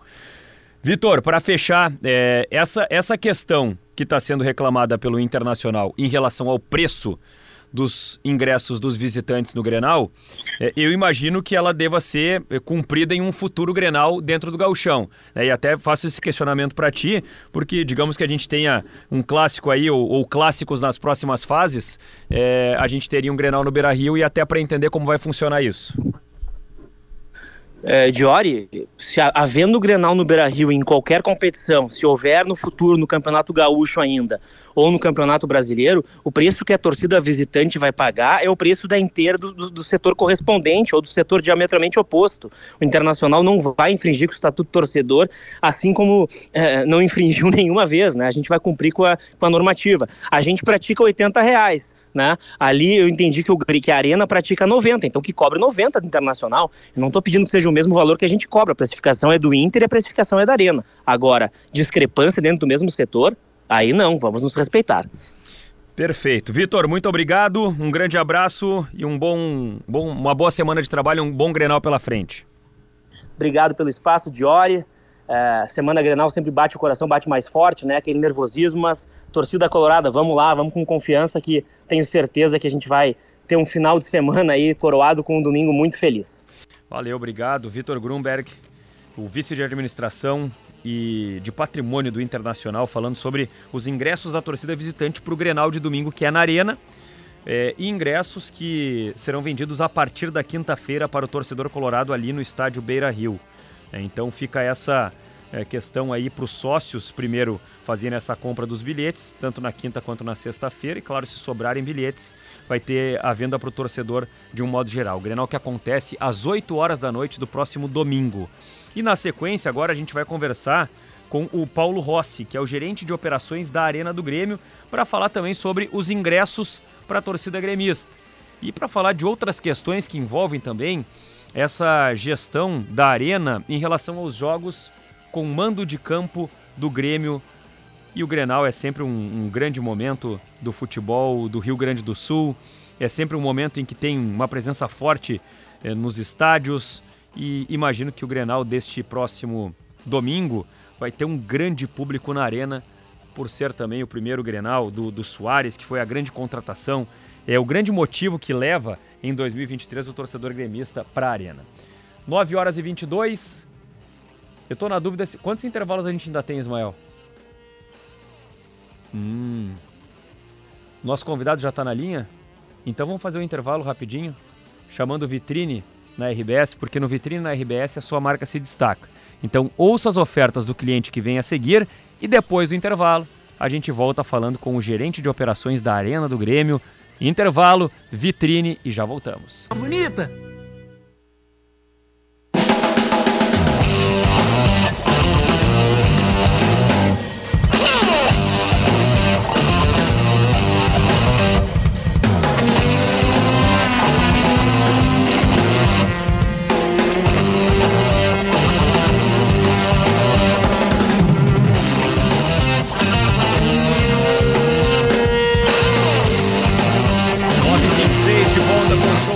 Esportes.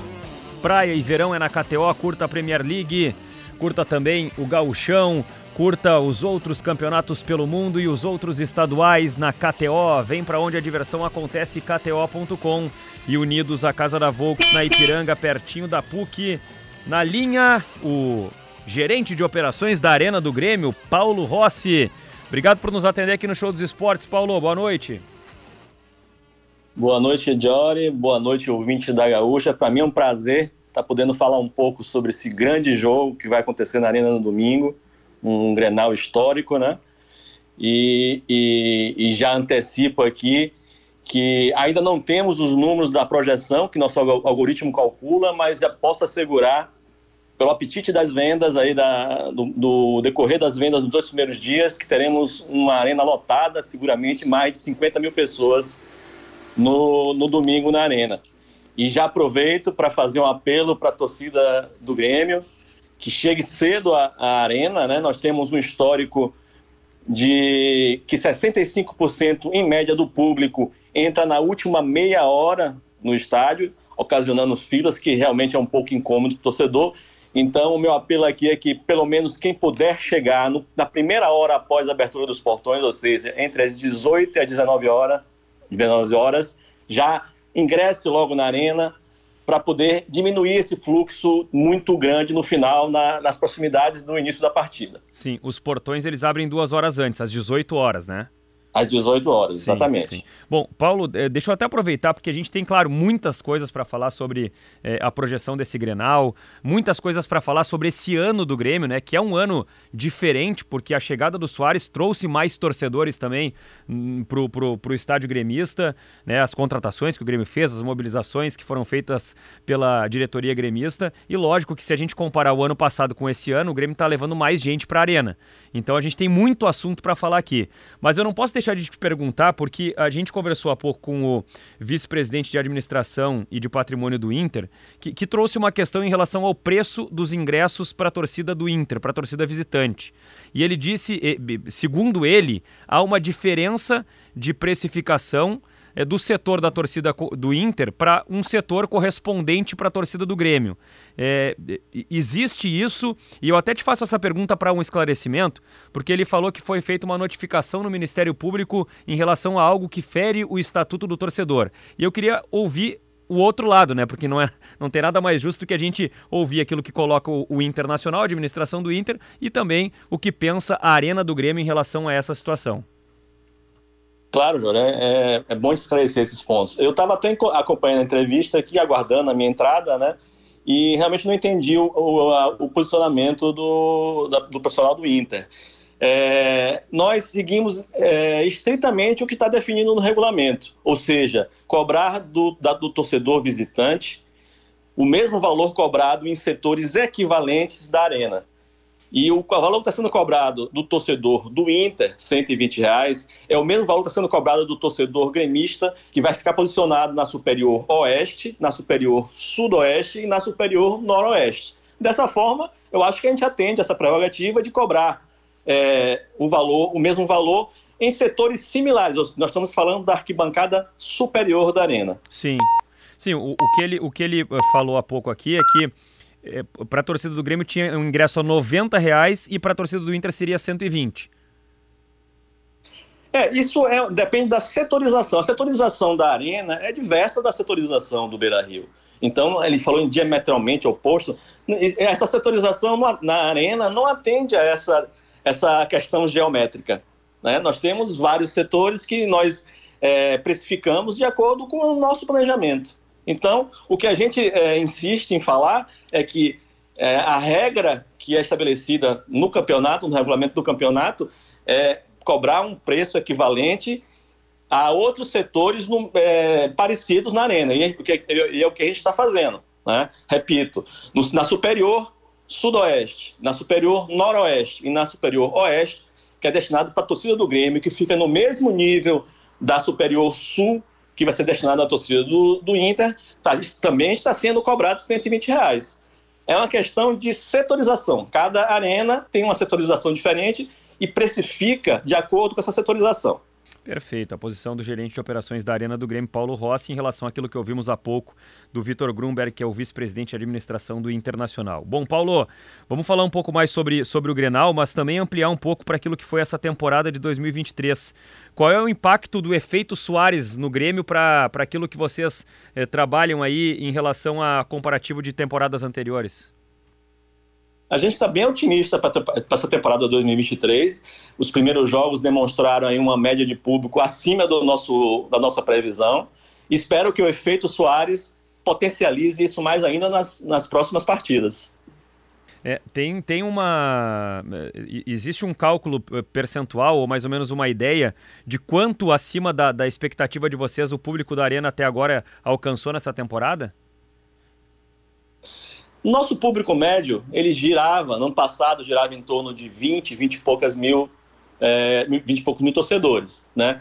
Seguramente nessas primeiras partidas, com exceção um pouquinho da última partida que foi um pouco fora da curva, pela mudança de data, a gente está quase atingindo uns 30 mil.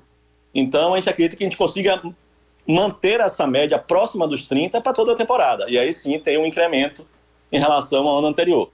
Sim, bom, é, uma, é, uma, é uma, um crescimento considerável, né, em relação ao, ao que se tinha de média no ano passado, é quase 50% é, a mais, né, de 20 para 30 mil, um, um, um, número bastante significativo. Agora, voltando a falar sobre, sobre o Clássico Grenal, é, anteriormente a gente falava aqui sobre a abertura dos portões é, às 18 horas para um jogo que acontece às 20. E, e só, só, que ao mesmo tempo, né, Paulo, a gente sabe que historicamente o torcedor ele entra no estádio faltando menos tempo para a bola rolar. É, existem muitos relatos também de torcedores do Grêmio de, de dificuldades no acesso à arena em dias de jogos. É, o, o, que a arena pode fazer, né, com, sei lá, seja com abertura de portões, seja com, com, com o maior número de pessoas trabalhando nas, nas catracas, o que a arena pode fazer para facilitar o acesso do torcedor é, no momento em que há esse, esse contingente maior à medida que o jogo vai chegando mais perto? Jory, é até bom você tocar nesse assunto, que é uma coisa que às vezes que é, eu percebo que existe uma falta de, de entendimento aí por parte do torcedor. É, em todos os jogos dessa temporada, sem exceção, nós abrimos todos os portões disponíveis na arena para acesso do público, para justamente melhorar esse fluxo. E o que é que acontece às vezes? E para o torcedor eu entendo essa, essa, essa falta de compreensão. É, por exemplo, o portão é, J, ele fica fechado. Então o torcedor passa na frente do portão J, poxa, tem portão fechado. Mas por que aquele portão está fechado?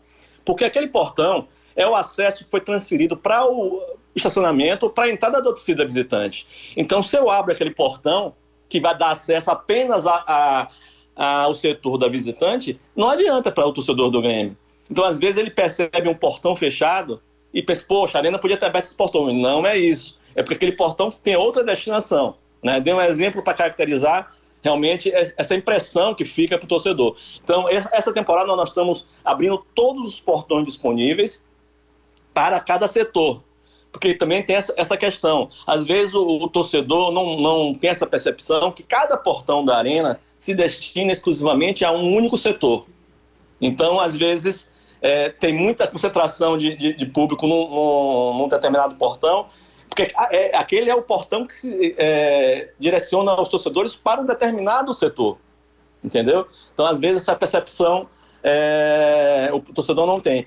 Com relação ao grande fluxo, realmente é o problema não só da Arena do Grêmio, mas de todas as arenas do Brasil inteiro, né? Essa, essa prática do torcedor chegar muito em cima da hora. A gente está se preparando da melhor maneira possível, com, com a abertura de todos os portões, como eu já citei aqui, e com o efetivo completo nas catracas, né, com todas as catracas funcionando plenamente, inclusive no setor norte, já com acréscimo que houve no começo do ano, de mais oito catracas no, no, é, é, espalhadas durante, pelos quatro portões, justamente para absorver melhor esse pico mais próximo do horário do jogo. Mas reforço, é, um jogo desse porte, né, eu sei que o torcedor ele tem aquele, mais ou menos aquele padrão, ele chega, ele, ele, ele gosta de ficar nos bares, alguns preferem até ficar na esplanada também, que é bastante aprazível, mas num jogo desse porte, se pelo menos parte desse, desse torcedor né, dar essa contribuição e conseguir entrar mais cedo, porque na primeira hora é, a quantidade de acessos é bem baixa,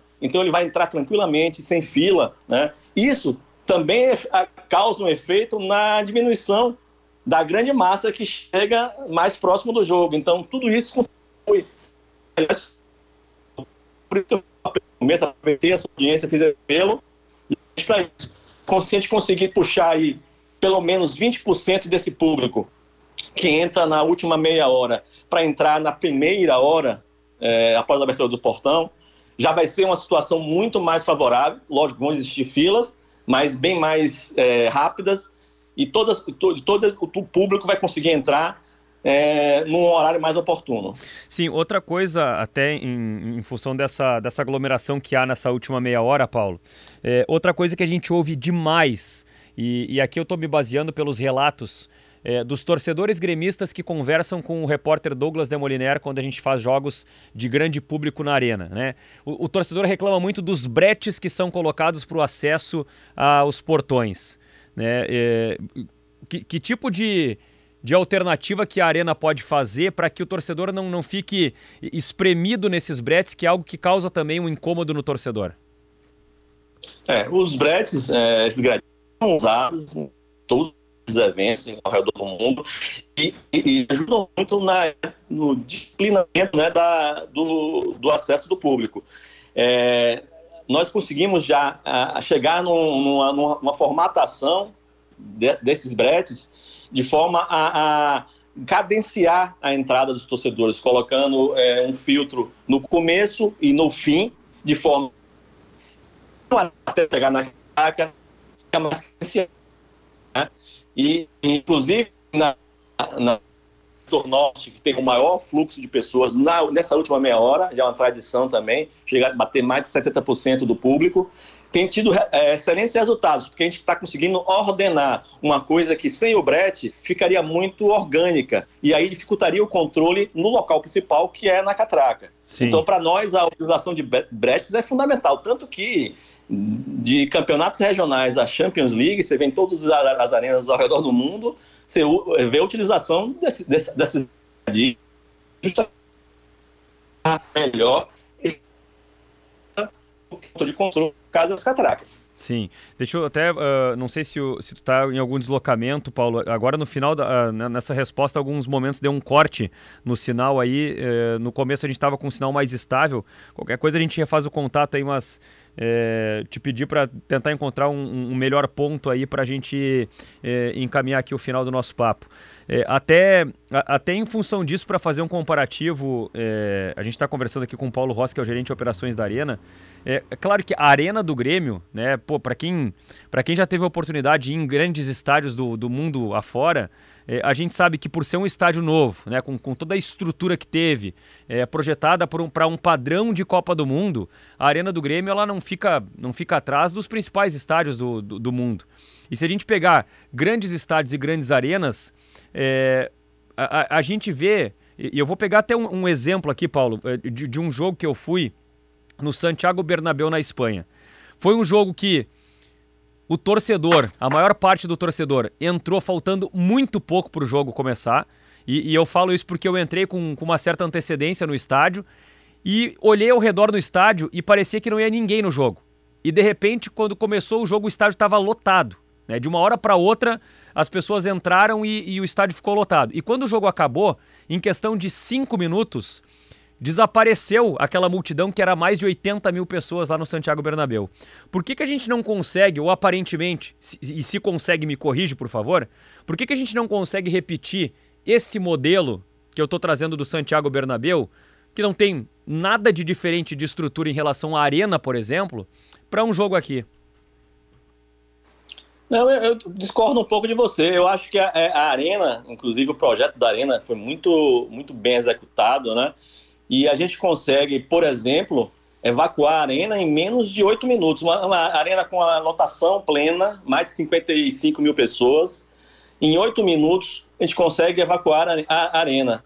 Então, ela tem essa, essa, essa funcionalidade. Ela consegue ser tão eficiente como outros estádios ao redor do mundo. É, agora, nós temos um problema no entorno, né, um problema de, de, de sistema viário, que é, depois do, do, torcedor sair da arena, ele, ele perde um pouco de tempo no trânsito, né, na, no, é, no engarrafamento do entorno da arena. Mas a arena, como equipamento, ela tem uma capacidade muito boa de, de, de fluidez da e a gente perdeu o contato aí com o Paulo Rossi. Oi. Deu um, deu um corte ali quando estava falando da fluidez do público ali e, e agora retornou. Então, eu estava falando que a, a, a, Arena do Grêmio ela tem uma, uma capacidade de, de evacuação, é, eu acho que seguramente uma das melhores de todas as arenas aqui do Brasil.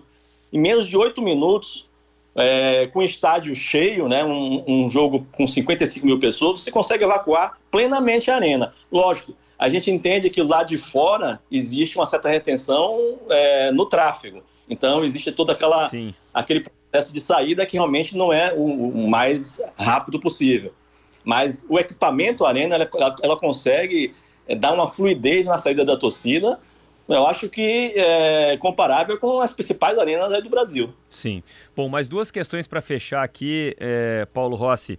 É, uma delas é em relação a um, a um torcedor que mandou mensagem aqui no nosso WhatsApp e ele estava falando sobre a fila para compra de ingressos hoje, né? Ele disse que entrou na fila no meio da tarde, ficou na fila até agora há pouco e quando, quando terminou, quando chegou a vez dele, não tinha mais ingressos. É, co como está a venda no dia de hoje e se já tem um número de ingressos vendidos até o momento para o Grenal? como eu te falei, Jorge, no começo, o apetite para esse jogo da torcida do Grêmio está completamente fora da curva. É, hoje, nós já estamos com mais de 30 mil ingressos vendidos. Né? E realmente, a fila era muito grande.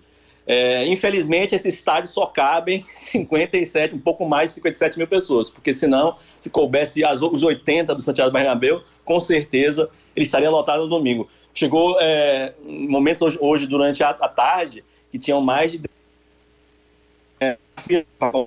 mais de, mais, de, mais de quantas pessoas hoje à tarde na fila? Deu uma cortada na ligação?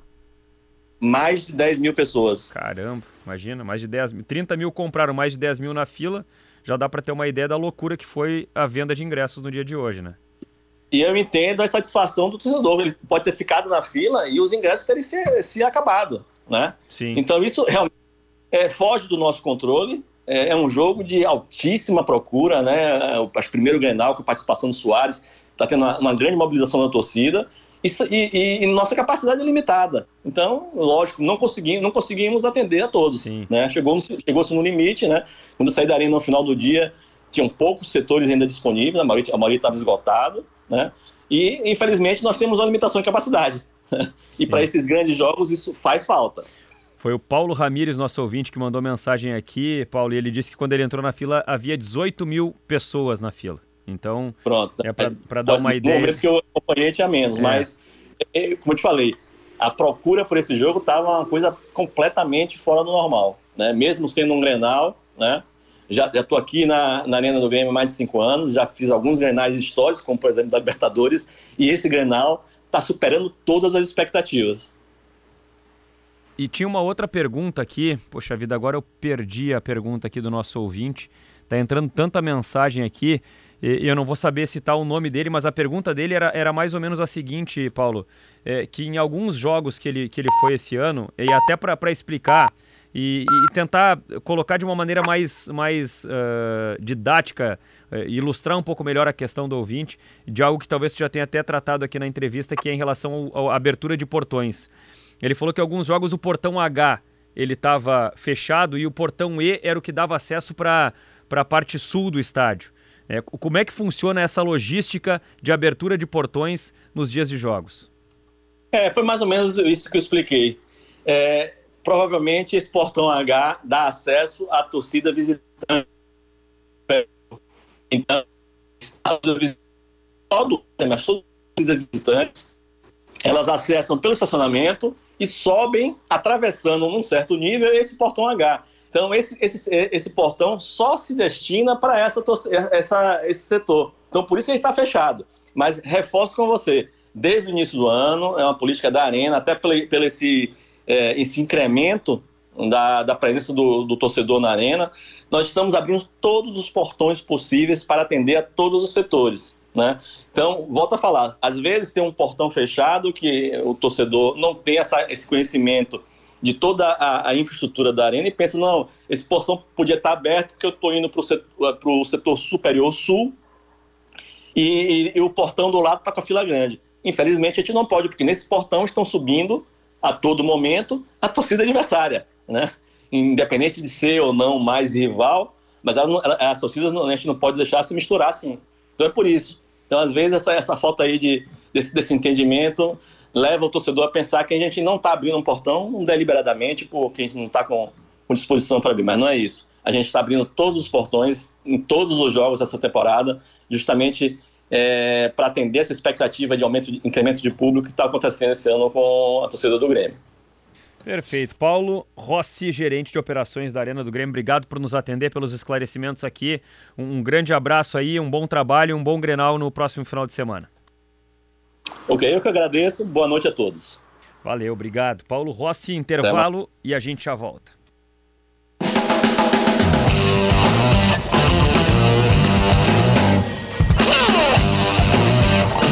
Nove horas 49 minutos, show dos esportes de KTO e Unidos de volta. Deixa eu acionar o Lucas Arruda porque tem bola rolando, final da Recopa. Maracanã lotado, Flamengo Independente Del Vale. Fala Lucas, boa noite. Tudo bem, Diori? Boa noite para você, boa noite a todos ligados no show. É isso, tem bola rolando no estádio Maracanã, mais de 55 mil torcedores presentes para o jogo decisivo da Recopa Sul-Americana. Campeão da última Libertadores contra o campeão da última Sul-Americana e o Flamengo está jogando contra o Del Valle. 19 minutos, quase 20 do primeiro tempo e o placar segue zerado. O Flamengo tem a desvantagem de um placar de 1 a 0 no jogo da ida para os equatorianos. Uma vitória simples por 1 a 0 ou independente do score de tendo a diferença de um gol, 10 a 9, 8 a 7, teremos a situação de prorrogação e pênaltis. O Flamengo está em cima, está pressionando muito, já teve um gol, inclusive marcado, mas teve o impedimento também marcado ao mesmo tempo. 0 a 0 no Maracanã é o jogo desta noite, a Recopa Sul-Americana, Diori. E o destaque para Esponqueado Chevrolet, a revenda que não perde negócio. Perfeito. Tem uma chuvarada também lá no Maracanã, né? Tá é. chovendo muito por lá. Chovendo demais. E ali o... agora tem um, teve um lance reclamado pelo, pelo Gabigol que a bola bateu no peito, na barriga, na coxa, bateu em tudo ali, menos no braço, menos é. no braço do jogador do Independente Del Valle. O, o grande detalhe, de é que o técnico português Vitor Pereira está muito pressionado no cargo, né? Ele chegou para a temporada 23 e já perdeu duas competições de peso nesse começo de ano, Mundial de Clubes que é referente ao ano passado, 2022, e a Supercopa do Brasil contra o Palmeiras. Então, é, está com a desvantagem nesse momento e se não for campeão da Recopa, seria a terceira taça grande perdida pelo Flamengo somente nesses primeiros dois meses da temporada. É, bom, o, o que o que a gente pode falar também em relação à escalação do Flamengo é que Arrascaeta e Everton Ribeiro estão jogando, né? Sim, o Flamengo está em campo com Santos, Varela, Davi Luiz, Fabrício Bruno e Ayrton Lucas, Thiago Maia, Vidal e no ataque o quarteto mágico do Flamengo, Everton Ribeiro, Jorge André Arrascaeta, Gabigol e Pedro. Tem checagem, viu, Diori? É, tá rolando a checagem naquele lance ali, estão analisando. É, pela imagem que a televisão mostrou, não me pareceu ter batido no braço do jogador do, do Independente Del Vale. Às vezes o VAR tem um ângulo diferente ali, né? Mas o fato é que o jogador tá caído e a bola é chutada. Bom, agora vai ter um, vai, vai ter um outro ângulo ali, né? Uh... Ah, mas nesse ângulo não tem como ver, né? O ângulo de trás do gol. Agora uma câmera invertida. Vamos ver ali. O jogador faz o corte. Tem o chute. Ah, a bola bate no, a bola bate no braço do jogador ali. Vamos ver. E é na direção é. do gol também, né, Diori? Pois é, mas agora por esse outro. Engraçado que no, no, ângulo anterior parecia que batia direto no braço e agora no ângulo de trás do gol, a impressão que dá é que bate no peito. Eu tive né? essa impressão, do, é. do, peito e barriga, né? Teve um ângulo que pareceu que pegou no braço, né? Isso. Um ângulo, mas não, ele não foi certeiro. E, e, e nesse último ângulo agora, pareceu que pegou no peito e na barriga e não no braço. E agora a checagem está finalizada, né? Não houve a interferência do VAR, não houve a marcação do pênalti também. Vale sempre o destaque, né, Diori, para o Independiente Del Valle, que é um dos projetos mais promissores do futebol sul-americano. É, já levou duas sul-americanas num espaço de três, quatro temporadas. E o técnico da equipe equatoriana hoje é o Martim Anselmi de novo. Ele que foi auxiliar do Internacional na época de Miguel Ángel Ramírez. É um time bem ajeitadinho, olha. Não seria uma surpresa se levasse essa competição em pleno Maraca. É, assim como ganhou o jogo da ida pelo placar de 1 a 0 e eu até estou dando uma olhada aqui na, na KTO. Claro, o Flamengo muito favorito, né? 1,36 está pagando o Flamengo. O Independente Del Vale paga 9,50, o empate paga 4,20. Lógico, né? Tudo, tudo colocando pro favoritismo do Flamengo, jogo no Maracanã.